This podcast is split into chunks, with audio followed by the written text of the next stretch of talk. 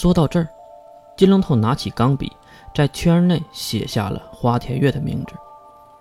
但是，这个时间是远远不够的，因为目标暴露后，会直接联系其他的伪神，到时候伪神一起到，先不说能不能杀死目标，我们的存活都是问题了。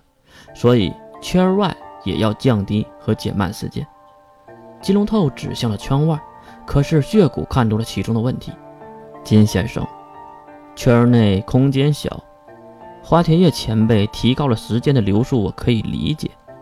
但是圈外可是整个宇宙，降低整个宇宙的时间，一定会受到反噬。再加上，谁有如此强大的能力啊？回答血骨这个问题的，其实都用不到金龙头了。就看花田月双手胸前交叉，无奈地解释了一下：“圣人天者，第三席位。”时间魔法师，第五魔兽，鹰之书的复魂者，同为护神主成员之一的安巴，他负责圈外的时间降速。一大串的介绍，大家只记住了一个名讳，那就是时间魔法师。不错，世界上公认的最强时间能力者。原来他是护神主的人。曹世涵看向了胖子。话说他为什么要看向童胖子呢？好了，犹如花田月大人说的一样，圈外由安巴大人降速一百倍，这样就形成了一万倍的差别，也就是圈外一秒钟，圈内一个星期的时间。我们必须在这一个星期之内杀掉目标。金龙头再次的提笔。在圈内写下了“杀”这个字。我们呢？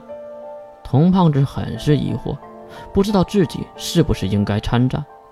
抱歉呐，童先生，神可以免疫外在规则，虽然他伤不到你，但是你也同样伤不到他的。童胖子点了点头。我当然知道了，我是说，童胖子用小眼睛看向曹世涵。好像两人真有什么小过节，还是谁看谁都不爽啊？哈哈，行了，童先生，开玩笑的话就算了吧。我来说说圈内的战斗过程。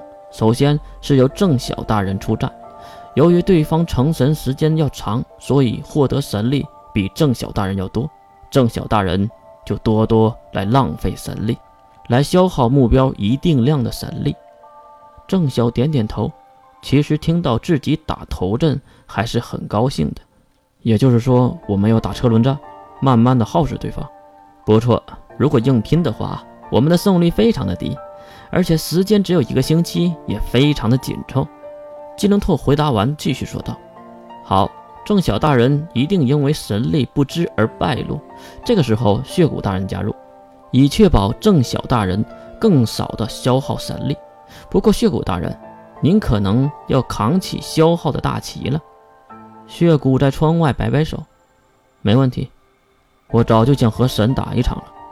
听到这话，金透也是满意的点头。然后就是重头戏了，第三阶段，路易斯和朝前辈一组，郑晓和血骨一组，两组进行交叉式进攻。哈，非常明显，这里有一些跳跃。为什么突然就变成两组了呢？金龙透却摆摆手，让路易斯继续听。第四阶段呢，女王大人您就该入场了，斩杀其一。第五阶段，残月大人入场，斩杀其二。最后阶段，女王大人收场即可。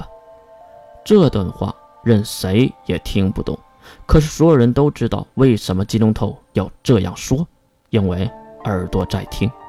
这是不得已的做法，可是这个做法有两个巨大的谜团，那就是理由。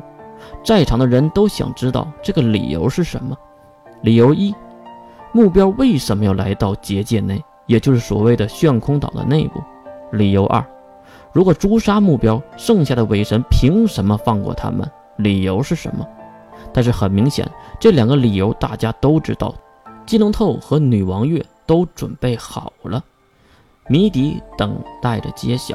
就在所有人的目光汇聚在月的身上时，月站起身，走向门口，大家都给月让出了一条道路。直到月来到最外面，看向岛上的景色和无人的街道。我知道你们在想什么。整个计划最重要的一点，那就是目标凭什么来，对吧？月扭了扭腰，很有老头子的风范，然后继续开向那炫空岛登岛的方向。这时，身后的金龙头走了过来：“女王大人，人已经来了，不见见吗？”也不知道金龙头口中的人是谁，不过看月的表情，应该是很想见。那除了彩月，还有谁值得月期待见上一面呢？算了，打完这场仗再说吧。各国使臣和我的子民都吓倒了吗？杀生石马上走过来回答：“回小主，计划无关的人都吓倒了。”月继续问：“花田月校长，求你两件事可以吗？”月并没有回头，而是站着看着前方。花田月在屋里也没有出来，直接回答：“啊，说吧，打赢了。”可以用时间恢复炫空岛现在的模样吗？小意识。第二个呢？花田月直截了当的回答着。第二个，可以回去读完高中吗？这话可让花田月愣了一下，他走出了木屋，带着欣慰的笑容。小意识，不过你就不努力一把？考一下十三校区的大学吗？月也欣慰的笑了，然后长出一口气，看向天空。啊，如果可以，我真想做一个普通人，是不是啊，老田？老田？大家都不知道月是在和谁说话，而且这个老田是谁？只见月转回头，先看了一眼残月。此时残月的脸上带满了忧伤和忧郁。月有些痛心的转回头，再次的看向天空。老田，你听着呢吧，好好的听着。其实伪神并不是不死不灭的，杀死他们的方法，我是知道的。而方法就是住嘴！我本可以抵御黑暗，当然，如果不成见过太阳。